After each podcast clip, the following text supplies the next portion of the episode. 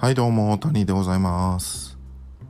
突然始まることもある第51回谷では本日もどん天なり、えー今日は9月の25日水曜日でございます。えー前回記念すべき第50回から2日経ったという感じですね。うん。まあ私の今日という一日はあいつも通りですね。はい。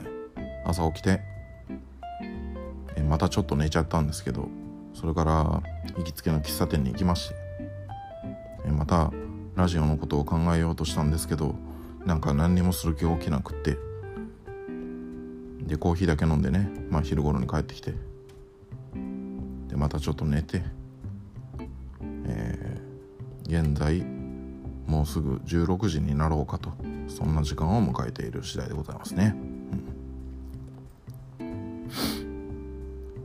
最近ねあのーこんな感じの生活サイクルで果たして来月中旬に復職できるのかとすごく不安な感じがするんですけどこれぐらいしかやりようがないんやね。うん。早寝早起き。朝から外出。他に何もすることが思い浮かばないのでしょうがないですね。はい。まあなんとか来月中旬復職復職できればなと思っている次第でございます。まあそんなタニーの話は置いといてえー前回記念すべき第50回にやりました、えー特別企画皆さんが選ぶベストタニーデートップ3、えーこれにですね、えーちょっと間に合わなかったメール、うん。まあ、私がちょっと待ちきれなかったところもあるんですけど、えっと50回までに間に合わなくてそれ以降に来たメールがね、あのー何通かありますのでそれをちょっと読んでいきたいと思います。まあそうですね。コーナー続皆さんが選ぶベストタニーデートップ3こんなところでしょうかね。うん。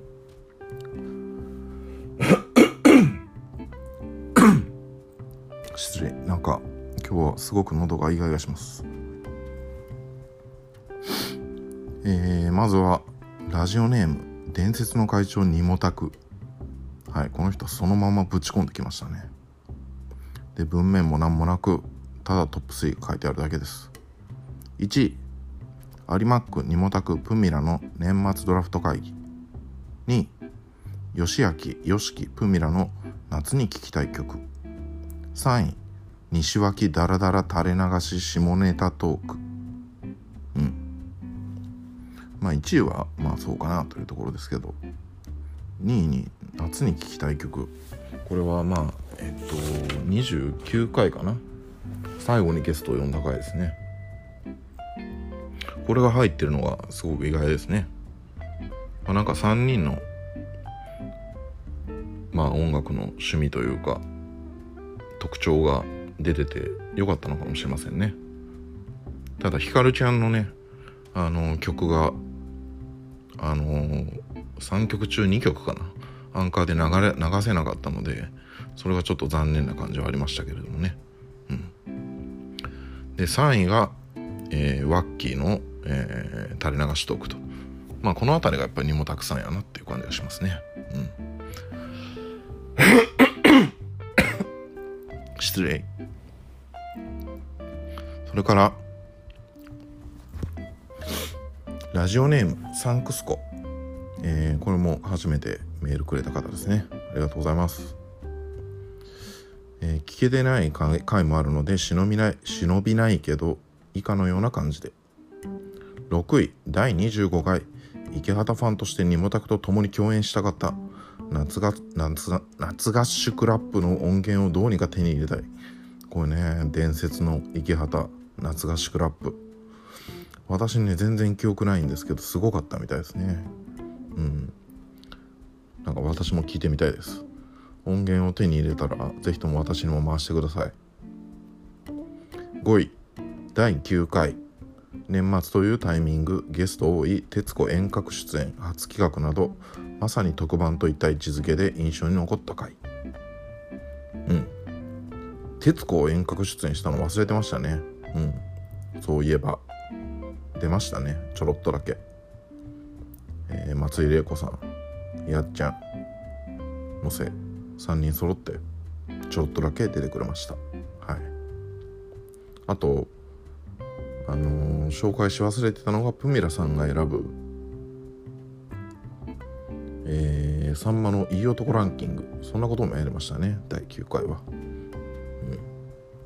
ん、それから、えー、第4位が、えー、第7回。変わらないリッキーのトーンにアルファ波が出た。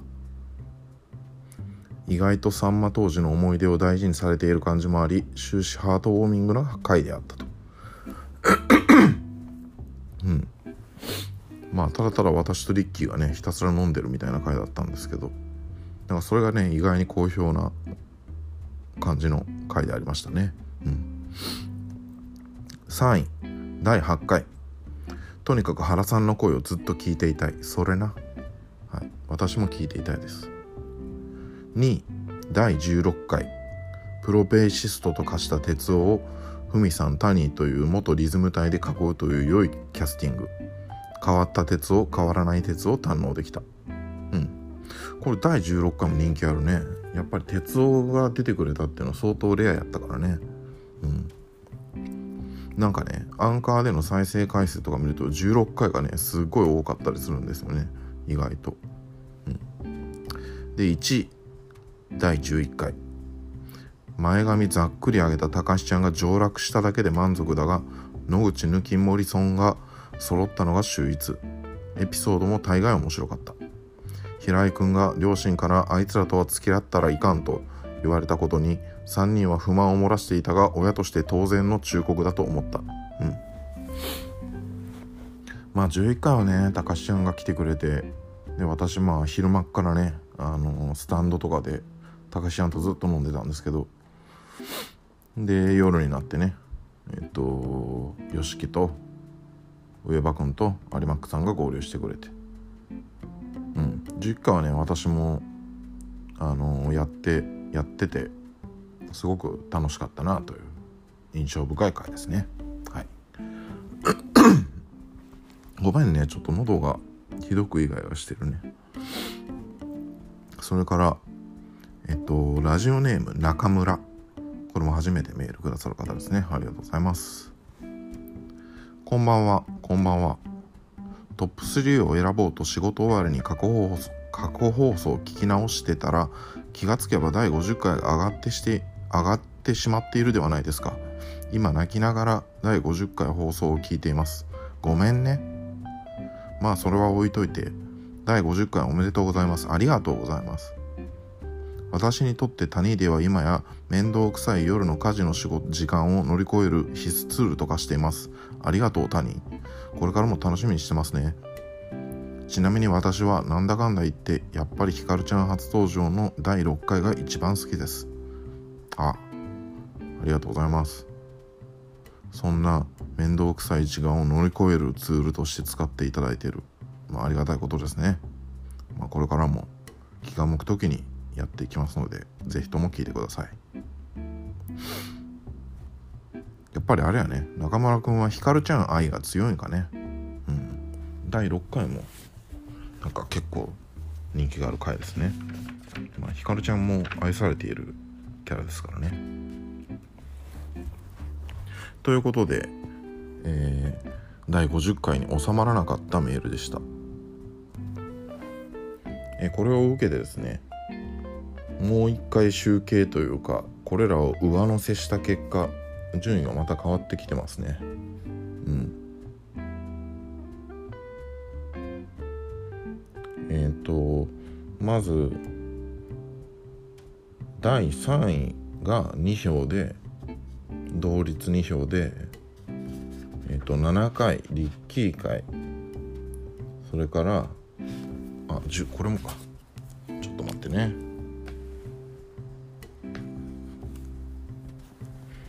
7回リッキー会と16回鉄オ会鉄オプミラ3回、えー、それと、えー、31回、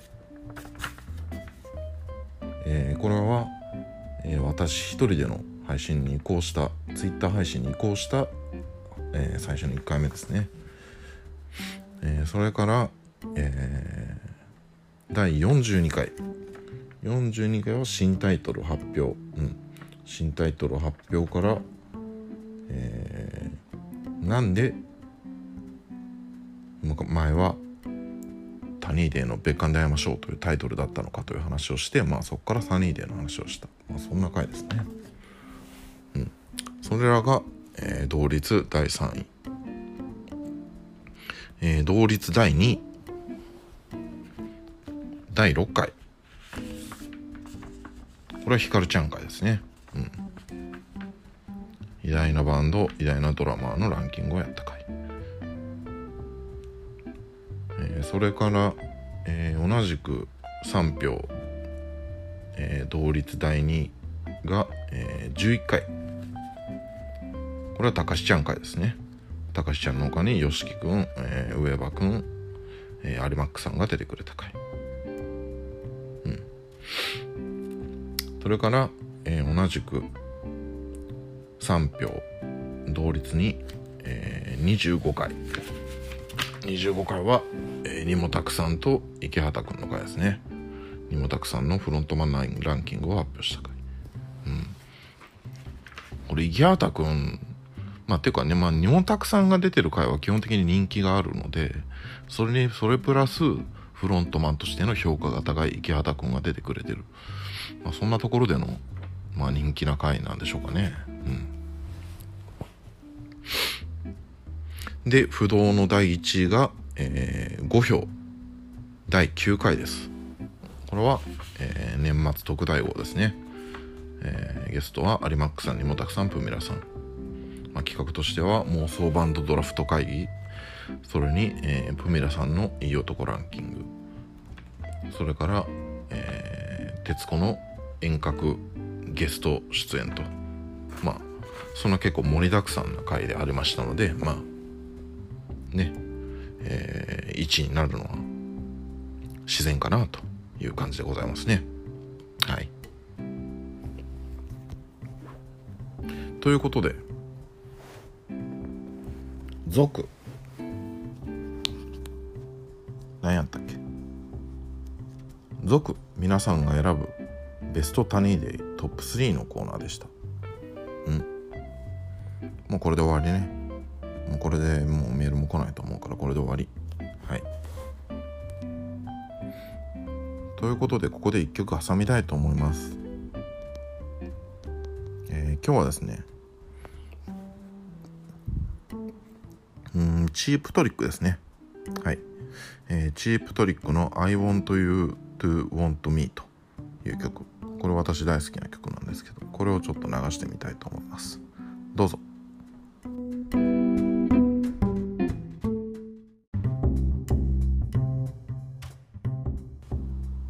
はい、えー、チープトリックの I want you to want me でしたがいかがだったでしょうか、えー、ここでね、えー、ちょっとまた、えー、今回はインテルの話をしてみたいと思います。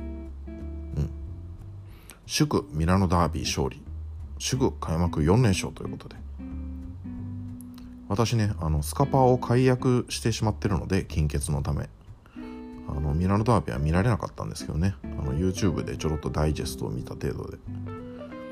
結果は2対0、えー、得点はブロゾビッチとルカク。で内容的にも結構完勝と言える内容だったみたいですね。うん。素晴らしい。なんで DAZN で見られへんねん。うん。ああ、本当に素晴らしいですね。開幕4連勝で、しかも相手が宿敵ミラン。こんなに喜ばしいことはないんじゃないでしょうか。ということで、それを祝して、コーナー行ってみたいと思います。コーナー、タニーが選ぶ、インテルの名選手トップ3、センターバック編これです。タニーが選ぶインテルの名選手トップ3センターバック編ね、うん、前回はセントラルミッドフィルダー編をやりましたけれども今回はセンターバック編と。で前回のセントラルミッドフィルダー編と同じく、えー、インテルではそんなに輝けなかった選手も入れております候補に。うん、だからまあ厳密に言うとタニーが好きな、えー、インテルにいたことがあるセンターバックトップ3ですかね。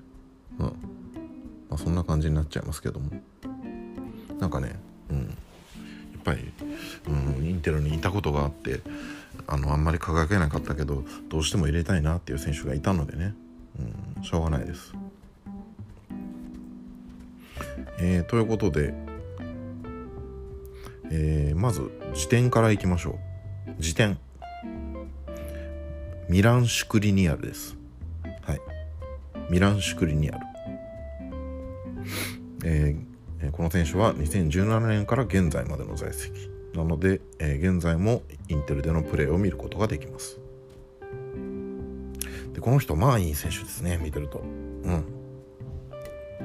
まあ守備面も当然ですし、まあ、守備では体格とフィジカルの強さを生かした対人能力に、まあ、特徴があるかなという感じですね、うん、対人能力が非常に高い。で空中戦にも強い。うん。でシュクリニアルのねそれだけじゃなくって正確なパスを出せる。ここですね。うん。これがポイントが高い。縦パスを入れることもできるしまあサイドを変えるようなロングパスも出せるし前線へのフィードも入れれる。うん。これが重要。うん。だからねあのー、セントラルミッドミッドフィルダー編で私はレジスタが好きだって言ったと思うんですけどそれとちょっと似てますかね。あのセンターバック編も。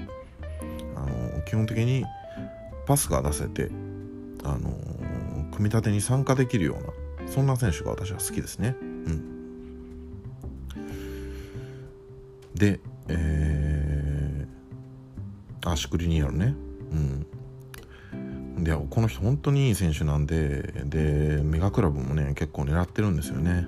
うん。行っちゃうんだろうなメガクラブにいずれは。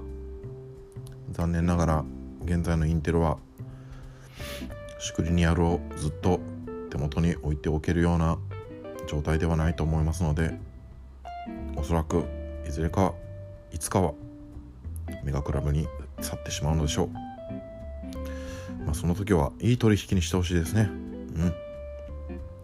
できるだけ高い値段で。そして次なるシュクリニアルを狙うと、うん、まあでもできるだけ長くやってほしい。インテルで。うん。本当にシュクリニアルは素晴らしい選手です。でシュクリニアルと時点で迷ったのが、えー、元フランス代表、えー、98年フランスワールドカップの優勝メンバーですね。ローラン・ブランです。この人は1999年から2001年までの在籍と。でこの人もねあのー、まあ高身長がたいもよくって、えー、まあ戦術眼がいいというかね読みもうまい、うん、あの、非常にいいディフェンダーだったと思いますけれどもでもこの人もあのキックがキックも正確でねあの後方から、えー、まあ中盤前線なりにパスも出せる、うん、そんな選手だったと記憶しておりますね。うん、ただあやっぱりあのー、シュクリニアルは現在も在籍していますし、えー、バリバリに活躍しているということで、えーまあ、これからのシュクリニアルにも期待ということも踏まえての時点シュクリニアルということにいたしました、うん、ブランも素晴らしい選手でしたけどね、うん、で、えー、次からがトップ3です。3位、えー、シニシャ・ミハイロビッチです。シニシャ・ミハイロビッチ。この選手は2004年から2006年の在籍。えー、でこの人はもともとはまあミッドフィルダーでしたよね。でえっ、と1994年に移籍したサンプドリアでリベロに転向してそこからセンターバックでプレーするようになったと。うん。でこの人はセンターバックとしてよりもねやっぱりフリーキックですよね、うん、まあフリーキックで超有名な選手。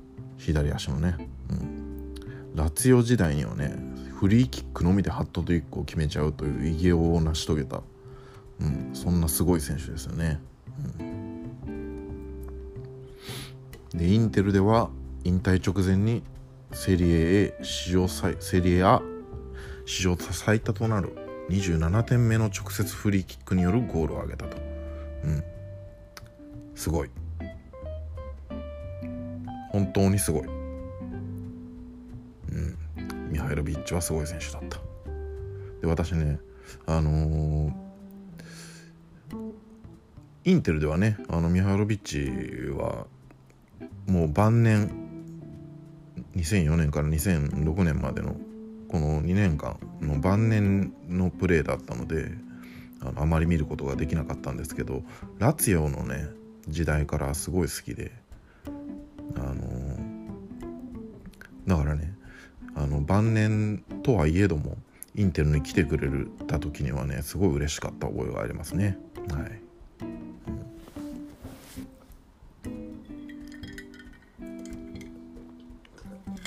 ちょっと水分補給してね。うん。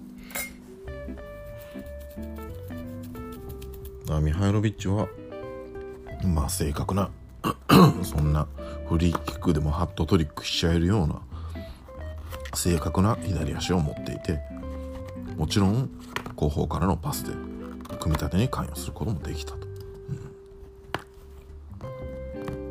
うん、いやピークの時のプレーをインテルで見たかったですね、うん、そそこがもう残念なところ。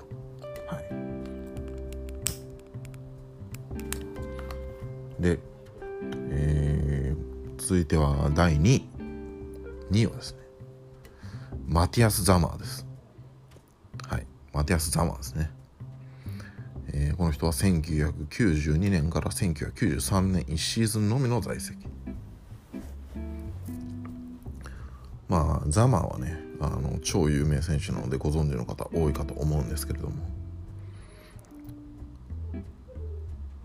まあザマーといえばまあザ・リベロっていう感じですかね、1995年から1996年のシーズンのバロンドーラーです。ディフェンダーながらバロンドールも取っちゃった、うん、ドルトムント時代ですね。はい。で、えー、この人の特徴といえばそのやはりリベロ的な働き。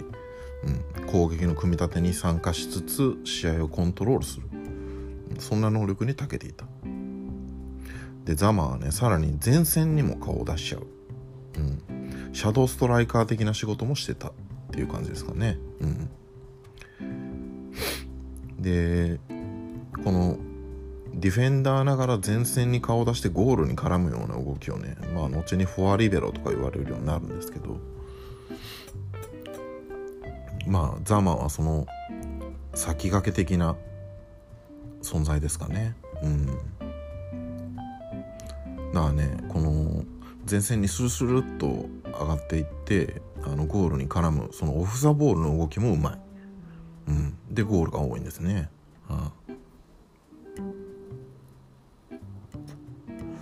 あ、ザマは本当にすごい選手です、うん、でもインテルではわずか11試合しか出てない、うん、でも11試合だけど4ゴールも挙げている、まあ、これはちょっとね、あのー、この時リベロ、まあまだセントラルミッドフィルダーの時かな、うん、ちょっと、ね、この時の、あの私インテルでのザマーのプレーを見たことがないのであの微妙な感じなんですけどでも11試合で4ゴールを挙げてるっていうのがねザマーの得点能力の高さを表してますよね。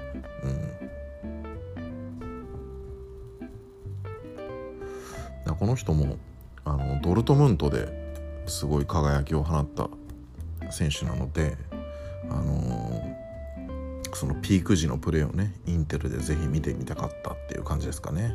はい。そんな感じのザマーが第2で栄えある第1位第1位はクリスティアン・キブですね。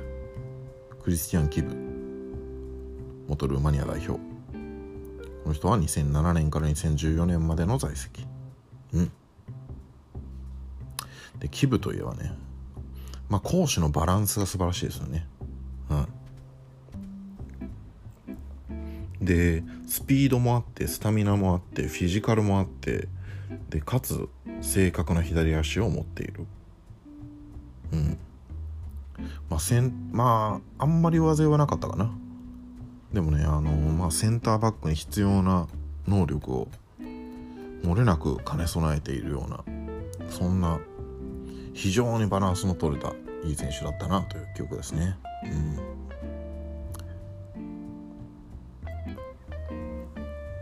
でえー、っとこのやはり正確な左足っていうのがねポイントなんですけれども、あのー、この人も、あの、フリーキックをね得意としてまして、あの、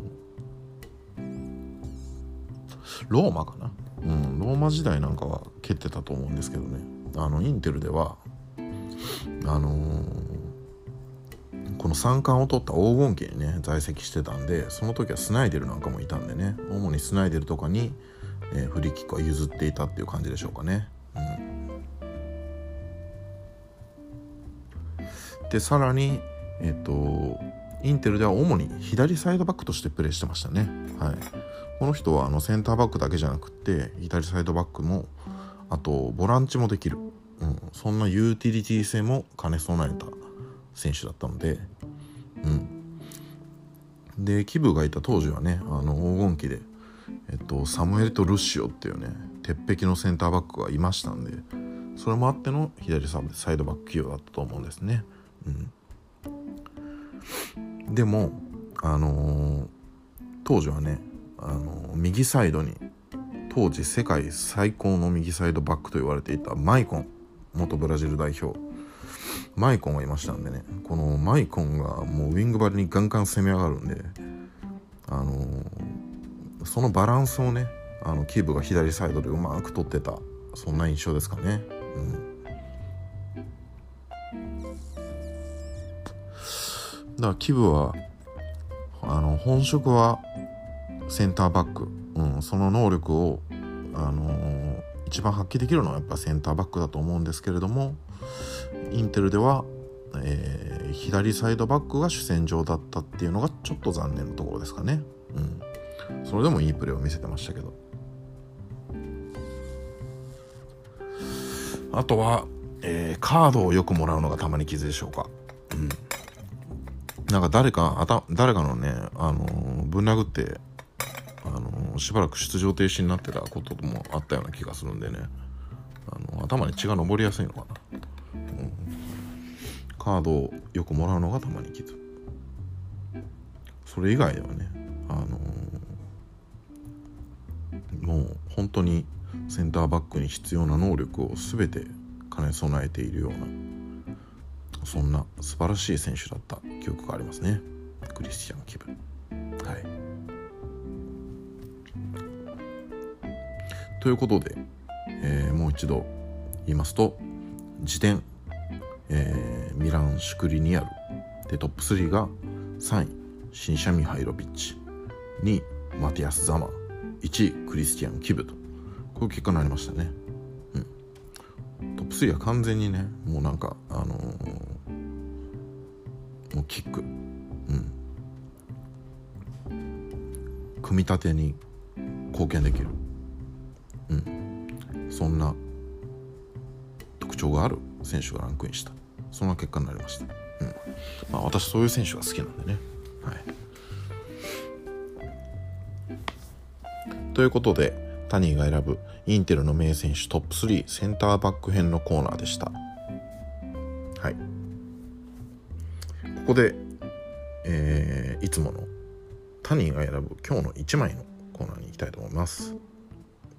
今日はですね、えー、ゾンビーズです。はい。ゾンビーズのオデッセイオラクルという作品。まあ、これは超有名超名盤として名高いですね1962年、えー、68年の作品、えー、ゾンビーズのセカンドアルバム。ゾンビーズの最高傑作にしてポップアルバムの最高峰とも言われるような作品ですね。うん。まあ、ちょっとね今回あの結構長く喋っているのでもうこれもすごく簡単にいきますけれども。えっと、まあ、ビートルズの「サージェント・ペパーズ」うん、これがリリースされて以降ねあのたくさんのあのあのカラフルなサウンドのねポップアルバムが生まれましたけれどもその中でももう随一と言える、うん、そんな素晴らしい作品ですねこれは。うん、で特徴といえばやっぱり美しいメロディ、うん、それにピアノやストリングスによるカラフルなアレンジ、うん、そしてえー、前ラジオでも紹介しましたけれどもコリン・ブランストーン、うん、フロントマンですね。この人の魅惑的な歌声。この辺にやっぱり特徴があるんじゃないでしょうかね。はい。まあこれも超名盤なので、えー、多くは語らず聞いてみるべしということで。早速、えー、ここからまた3曲流してみたいと思います。えっ、ー、と、ゾンビーズのオデッセイオラクルからは、ケア・オブセル44。それから、Maybe After He's Gone。それから、This Will Be Our Year。うん。この3曲をお送りしてみたいと思います。どうぞ。